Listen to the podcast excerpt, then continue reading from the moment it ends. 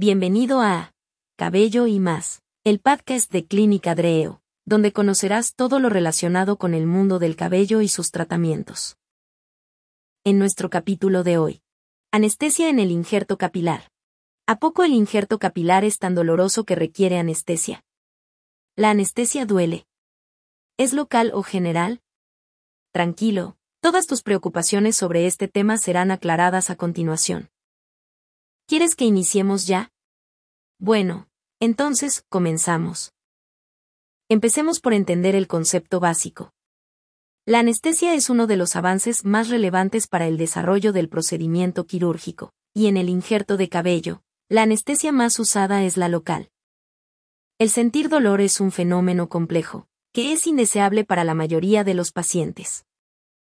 Algunos de los procedimientos cosméticos realizados rutinariamente se asocian con grados variables de dolor, pero con el tiempo se han desarrollado una variedad de medicamentos útiles diseñados para combatirlo. Los que se usan con más frecuencia son los anestésicos, los analgésicos, los antiinflamatorios no esteroideos y los opiáceos.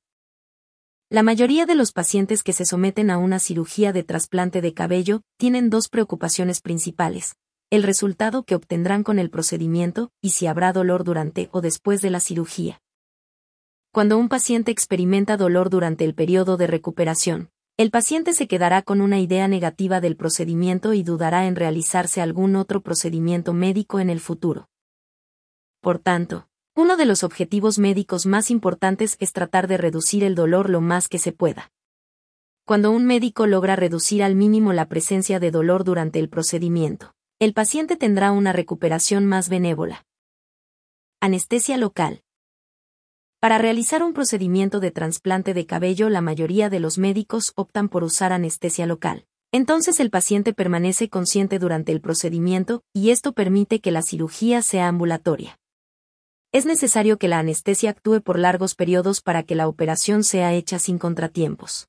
Idealmente, además de dormir la zona de trabajo para que el paciente no sienta dolor. También se requiere de una anestesia que sea capaz de reducir el sangrado y aumentar la tumescencia de las zonas donadora y del implante, para facilitar la extracción e implantación de los folículos respectivamente. La mayoría de los cirujanos utilizan una mezcla de lidocaína con epinefrina. El efecto anestésico de esta mezcla dura alrededor de 4 horas. Este tipo de anestesia es particularmente útil en procedimientos cortos, pero en cirugías más largas, es necesario usar anestésicos de larga duración como la bupivacaína, la cual produce un efecto anestésico de hasta 8 horas. Anestesia en el injerto capilar de la zona donadora. Generalmente se usan dos tipos de anestesia. La anestesia principal, la cual sirve para dormir la zona del cuero cabelludo que se va a trabajar. Esta se inyecta a nivel de la dermis y el tejido subcutáneo, aproximadamente un centímetro por debajo de la zona donante. Normalmente su máximo efecto llega a los 5 o 10 minutos después de su aplicación, pero este efecto también depende de cada paciente. La anestesia tumescente, que sirve para facilitar el trabajo del cirujano. Esta tiene por objetivo incrementar la tumescencia de los tejidos, aumentando la distancia entre los folículos y los vasos sanguíneos y nervios.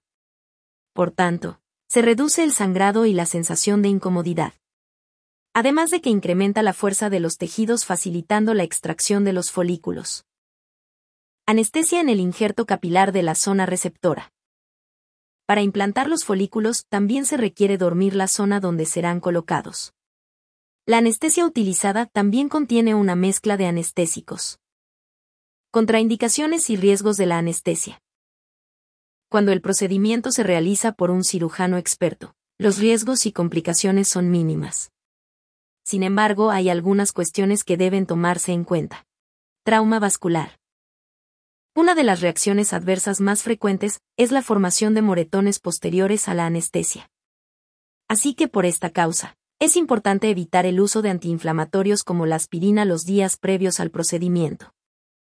Inyección intravascular. Se debe evitar la inyección directa de la anestesia en el torrente sanguíneo. Esto se evita succionando ligeramente para comprobar que la aguja no está dentro de un vaso sanguíneo. Inyección intranerviosa o daño al nervio. Es muy poco frecuente. puede suceder cuando un movimiento inesperado del paciente cambia la angulación de la aguja al momento de infiltrar la anestesia. Sobredosis.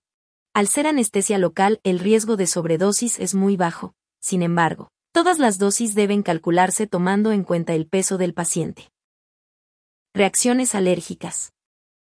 Son extremadamente infrecuentes. La intensidad de la reacción depende de la dosis usada pero en general este tipo de reacciones suelen ser más frecuentes en pacientes asmáticos. Contraindicaciones. El uso de vasoconstrictores debe evitarse en los pacientes que tienen hipertensión no tratada o infarto al miocardio reciente, entre otros padecimientos que tu médico debe preguntarte en la valoración. Anestesia general para el implante de cabello. Generalmente este tipo de anestesia no se recomienda debido a los riesgos relacionados. Sin embargo, puede considerarse en algunos pacientes bajo la supervisión de un anestesiólogo. Ahora ya sabes todo de la anestesia en el injerto capilar. Esperamos que tus dudas se hayan aclarado con esta explicación.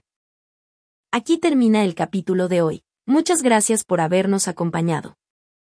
Y recuerda, si quieres saber más del mundo del cabello y sus tratamientos, no te pierdas nuestro siguiente episodio de Cabello y más, el podcast de Clínica Dreo.